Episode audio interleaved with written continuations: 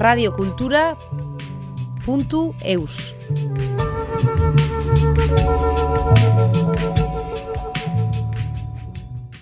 L'objectif de cette émission est simple raconter le parcours et la philosophie d'un musicien et en même temps faire découvrir ses chansons préférées.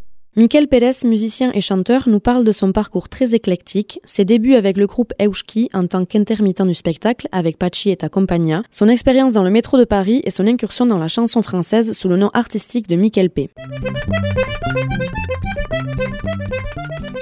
La dernière fois que j'ai joué dans le métro, j'ai commencé par jouer la, la goura. C'est un peu un petit rituel que j'ai. Et c'était à peine 30 secondes après avoir commencé de jouer. Je vois un couple qui venait de Guipuscoa, qui refait marche arrière, et une fille qui commence à, lever la jambe et faire la, danse devant moi. Ça m'était jamais arrivé en 5 ans, 6 ans. Je rêvais que ça arrive un jour et c'est arrivé la semaine dernière.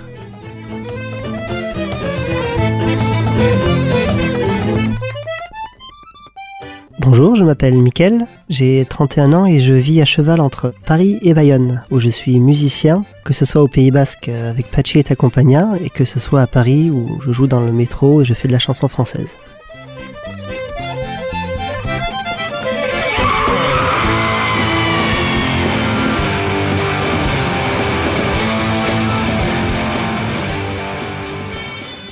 La musique, je l'ai commencé, c'était à cause de mes parents, qui eux sont surtout danseurs, et tous les deux, ils ont eu un regret de ne pas avoir appris la musique quand ils étaient jeunes.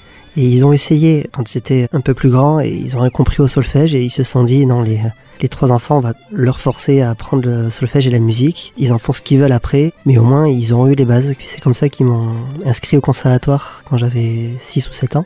Et je pense qu'à vers 14 ans, j'aurais peut-être pu laisser tomber, mais ce qui m'a fait un déclic, c'est que en dehors de la musique classique du conservatoire, j'ai rencontré des copains qui faisaient de la musique aussi. Et c'est en se motivant ensemble que j'ai retrouvé le, le goût de faire de la musique autrement. Et je pense que c'est ça qui m'a fait le déclic musical que j'ai toujours aujourd'hui.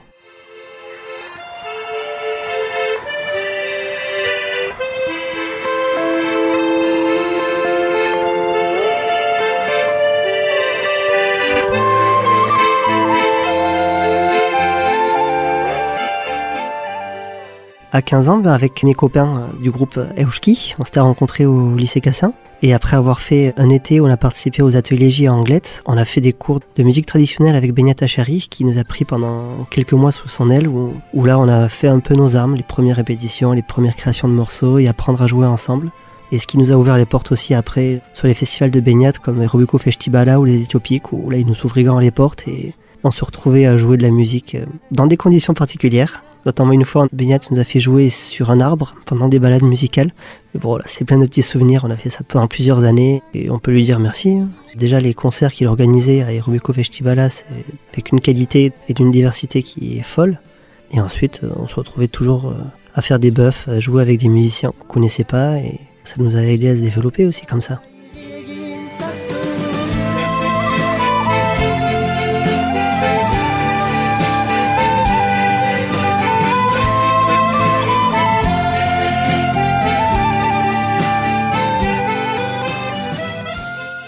Base, quand j'ai rentré au conservatoire, je voulais faire du violon.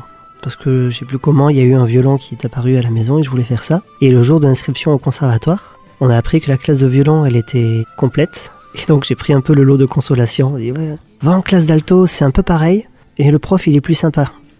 Et donc je me suis retrouvé comme ça, aller en, classe d'alto. Et donc euh, je travaillais l'alto pendant plusieurs années et ensuite plus tard au conservatoire. Vu que j'avais un copain euh, au collège qui faisait de la contrebasse et qui m'a dit c'est trop bien avec la contrebasse, avec le prof, on va jouer des morceaux du Seigneur des Anneaux, tu devrais venir. Et donc je suis rentré en cours de contrebasse juste pour apprendre à jouer des morceaux du Seigneur des Anneaux.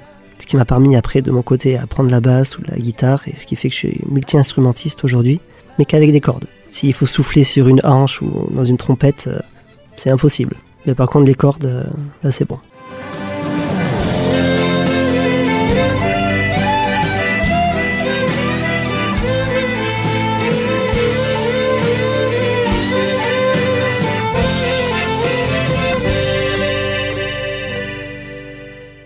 Euski, c'est avec des copains au lycée, à la fin de la seconde. Il y en a un qui habitait à Anglette et qui nous annonce qu'il y a des ateliers qui sont organisés dans la ville à Anglette. Et ça peut être bien, on peut créer des groupes, euh, des groupes de musique. Et il se trouve qu'on était tous musiciens. Lui, il faisait du trikiticha, moi de l'alto. Il y avait un violoniste et un guitariste. Et on s'est retrouvé comme ça en une semaine à faire des stages intensifs pour se créer de la, musique. C'était donc aux ateliers J Anglette, dirigés par euh, Pat Tetevide.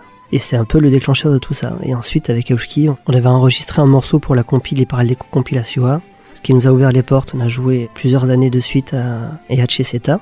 Et jusqu'à 2012, où là, on a enregistré un CD entre nous-mêmes. On n'était déjà plus trop au Pays Basque, parce qu'après les études, il y en a qui partaient à Toulouse, notre Lyon, moi je partais sur Paris, mais on a quand même tenu à rester un peu en contact ensemble pour euh, enregistrer un CD. Et ça c'était en 2012 et depuis nos chemins se sont un peu séparés. Donc le groupe existe encore un petit peu, on se retrouve de temps en temps pour des occasions. Mais c'était surtout une époque des années lycée où on jouait partout. À Saint-Jean-de-Luz aussi, on passait tous les étés à faire la manche à Saint-Jean-de-Luz. Bon, on a passé des belles années comme ça avec Oshki.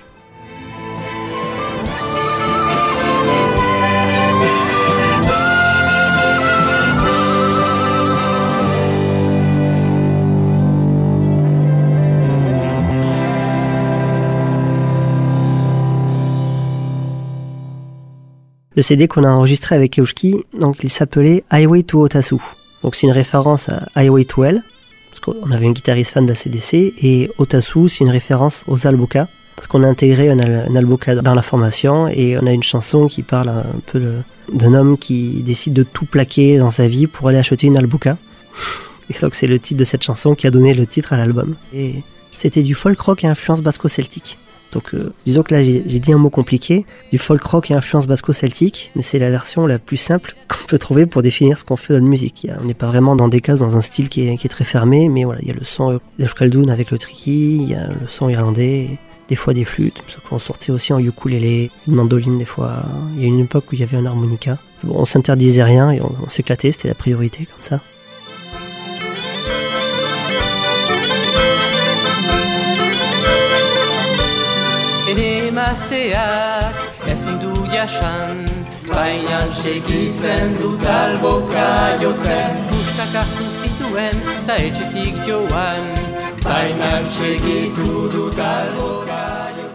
En 2012, j'étais arrivé à Paris après un BTS audiovisuel en cherchant à travailler dans l'audiovisuel et j'ai travaillé une année dans une télévision associative qui s'appelait Télébocal et ensuite, à la fin de ce contrat, j'ai pas trouvé d'autres contrats. Et il se trouve que mon père, qui est Pachi Pérez, qui est le groupe Pachi Accompagna, cette année-là, cherchait un technicien son pour le suivre dans le groupe. Et puis, il m'a proposé de rentrer dans le groupe en tant que sonorisateur au départ, histoire de déclencher mon intermittence et qu'après je puisse trouver des piges autre part. Mais à la fin de cette première saison, il y a un des musiciens qui est parti. Et plutôt que de remplacer par un autre musicien, ils sont partis sur l'idée, ben moi j'ai fait toute la saison avec eux, il y a eu quelques dates où je suis monté sur scène pour dépanner, et donc c'est suite à cette première année-là que j'ai intégré officiellement le groupe, c'était en 2014. Et depuis on gère la sono nous-mêmes, on est totalement autonome et je suis parti du groupe depuis voilà, ça fait 7 ans bientôt.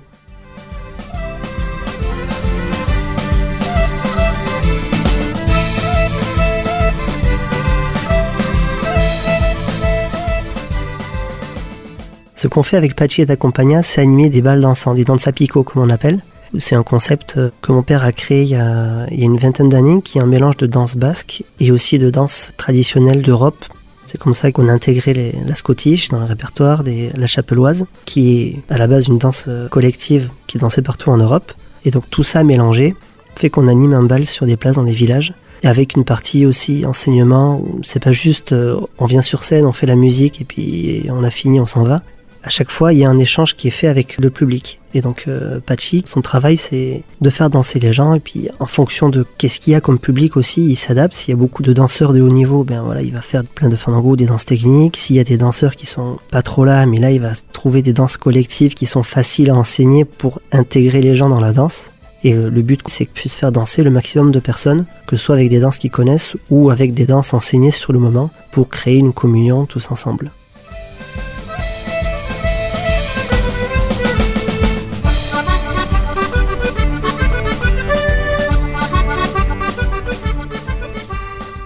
Actuellement, on a une formation où on tourne à trois, où il y a un batteur, Jimmy Arabit, un accordéon, Pampi Gérard, et moi qui suis au violon électrique et à la guitare électrique. Plus euh, Pachi Pérez qui est sur scène, mais qui est aussi dans le public, qui fait des allers-retours euh, sur scène et sur la place. Les morceaux, ils sont calés quand même. Mais par exemple, on n'arrive pas dans un endroit avec une setlist qui est faite et qui est terminée en se disant on va jouer ça et après ça il y a ça machin. C'est toujours adapté avec, le public. Et ça, c'est généralement c'est Patchy qui cogite dans, sa tête qui a le bal et puis entre chaque pièce, nous on se regarde et puis on attend de savoir bon qu'est-ce qu'on va devoir jouer maintenant? Ça arrive que Patchy a une idée d'un morceau, d'une danse qu'on n'a pas joué depuis un an ou deux, et lance trop sur la scène branle de combat. Ah, ok, on va devoir faire ça? C'était quoi déjà? On retrouve des partitions. Bon, allez, on y va? Allez, on y va. Et, et final, ça passe toujours, mais même si les morceaux sont pas totalement calés sur scène parce qu'on est dans l'urgence des morceaux qu'on n'a pas répétés depuis longtemps, les gens ils sont là pour danser. Les gens ils sont plus concentrés à voir bon, qu'est-ce qu'il a dit de mettre le pied dans ce côté-là, non c'est la main droite après qu'il faut tourner et tout ça, donc ils font pas trop attention à nous, ils sont assez concentrés à comment eux réussir à faire la danse. Donc au final on est un peu comme eux.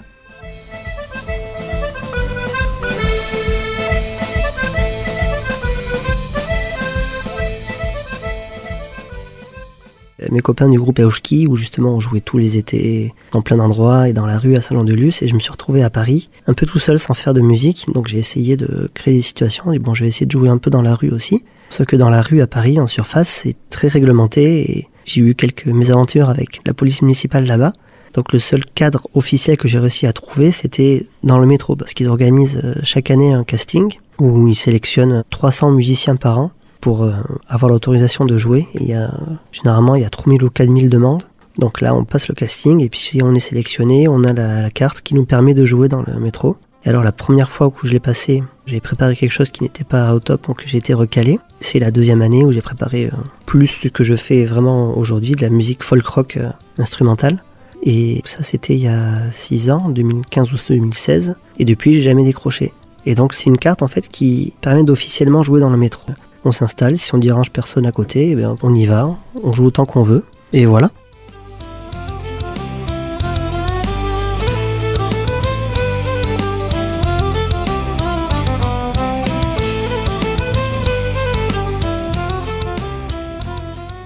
Je pense que la musique que je propose dans le métro, c'est quelque chose de singulier aussi. Il y en a qui font guitare-chant seulement, et il y a beaucoup, beaucoup de personnes qui font juste guitare-chant dans le métro. Et moi, ce que je propose aussi, c'est du, folk rock avec euh, du violon électrique. Je connais un autre couple qui fait de la musique irlandaise, mais sinon, je ne connais pas d'autres qui sont sur le même créneau que moi, musique que ce soit irlandaise ou musique du monde. Donc je pense que c'est pour ça que quand je demande à chaque fois, ils me renouvellent facilement. Mais si j'étais dans un créneau guitare-chant par exemple, où là, il y aurait beaucoup plus de concurrence, peut-être que là, ils me referaient passer le casting pour voir si je suis au niveau par rapport au nouveau euh, ou autre chose. Parce qu'ils essayent aussi qu'il y ait une certaine variété dans le métro à côté de là où je joue notamment, il y a un professeur de balafon. C'est un genre de, xylophone euh, africain avec en bois et il y a des coques de fruits durs en dessous pour que ça résonne. Et donc euh, lui concrètement, je le vois toujours, mais si je vois un balafon, c'est toujours le même. Il est tout seul à jouer sur ce créneau-là et ce qu'il fait, il le fait bien. Donc ce genre de profil, je comprends qu'il se reconduit facilement parce que si on perd un, un balafon, il n'y aura pas un autre pour le remplacer.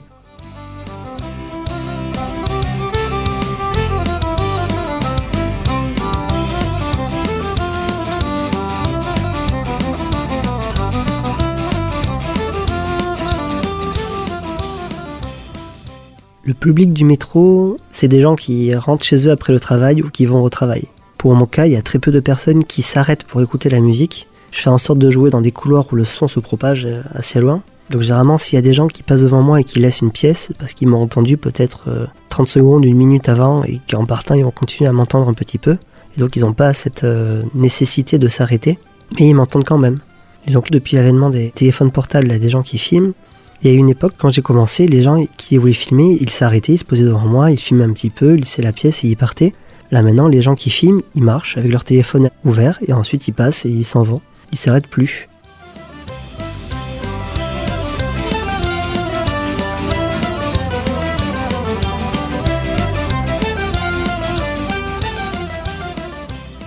Je joue principalement sur des bandes son donc je prépare euh, chez moi, j'ai une batterie sur ordinateur, j'enregistre des guitares et je joue par-dessus euh, dans le métro.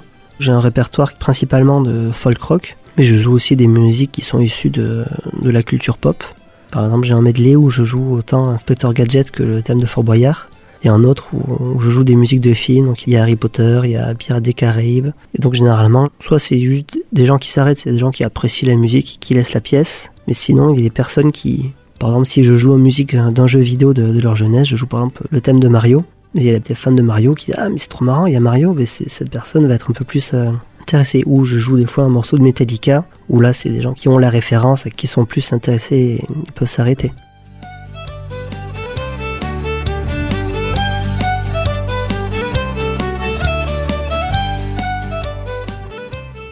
Je m'éclate en fait à jouer dans le métro. Il n'y a que dans ces conditions-là où sur une heure je peux jouer Inspector Gadget, du Metallica et du Michael Jackson. Donc c'est un peu le moment où, je me défoule, toutes les musiques qui me font marrer et que j'ai pas l'occasion de jouer, que ce soit avec Pacciata Compagna ou, ou en faisant de la chanson française. Tout le reste, j'arrive à le refouler dans, le métro. Donc pour moi, c'est un peu un, défouloir. Et c'est aussi c'est une manière aussi de répéter ou de travailler les instruments plutôt que de faire du travail tout seul chez moi, comme faire des gammes. Quand j'étais au conservatoire ou travailler les morceaux, je travaille plus dans le, dans le métro, c'est comme ça qu'un peu que je m'entretiens. Et plutôt que de louer une salle de répétition, j'ai un endroit gratuitement qui peut me rapporter un peu d'argent. Donc pour moi, c'est tout bénef, ça me permet de, de me défouler, ça me permet de pratiquer et aussi de m'acheter un peu à manger.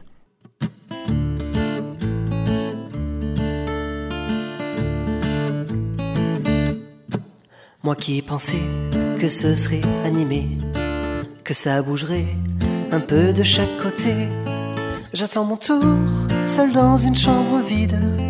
Il se passe rien, et c'est terrible. Et sur Paris, ce que je fais aussi, je fais de la chanson française, un nouveau projet que j'essaie de concrétiser depuis deux, ans et demi, trois ans. Et j'ai toujours aimé la chanson française en fait. Et j'ai eu envie de faire un truc simple, d'avoir envie de chanter des chansons, raconter des histoires, juste euh, guitare-voix.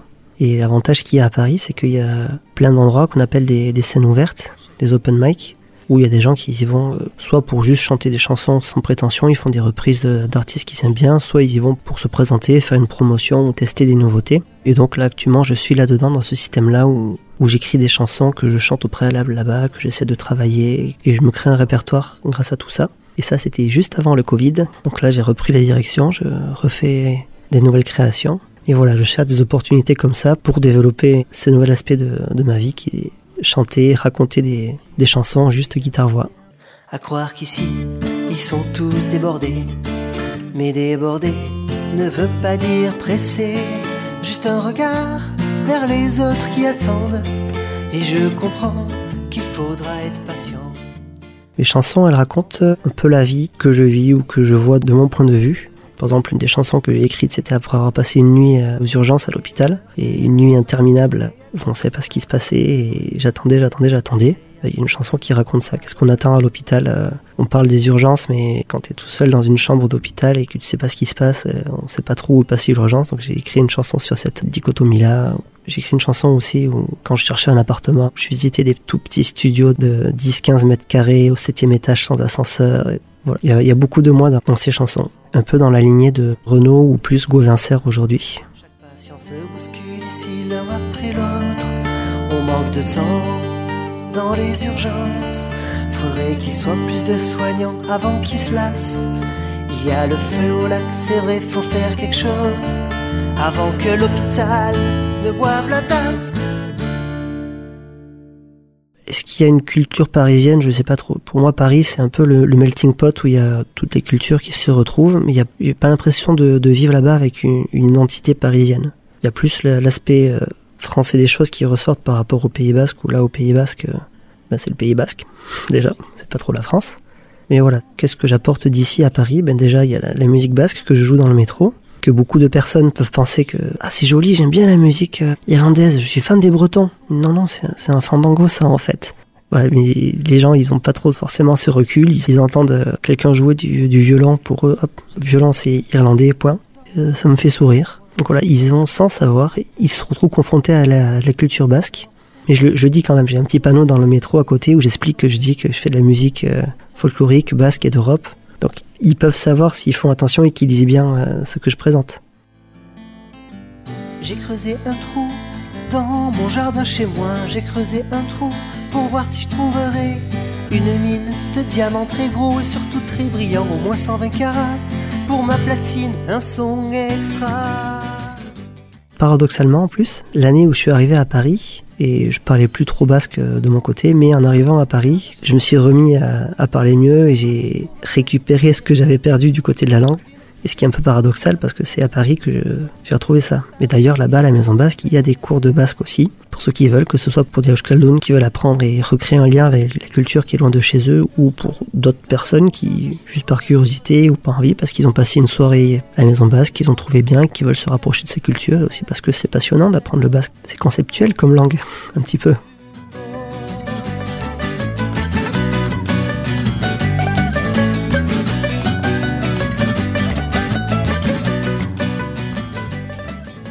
J'aimerais bien faire un, tour de France avec un, camping-car et m'arrêter dans des villes pour chanter mes chansons, jouer dans un endroit dans je sais pas quel département et s'arrêter deux trois jours pour faire un peu de tourisme, jouer un peu là-bas et ensuite euh, prendre la route pour jouer autre part. Ça c'est un petit rêve que j'ai, je sais pas si ça peut se concrétiser, mais ça me plairait bien ça, de vivre un peu sur la route à chanter, comme un troubadour en fait.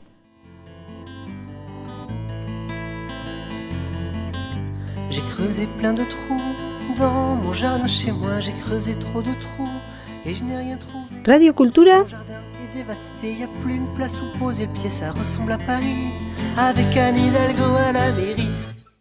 Punto eus.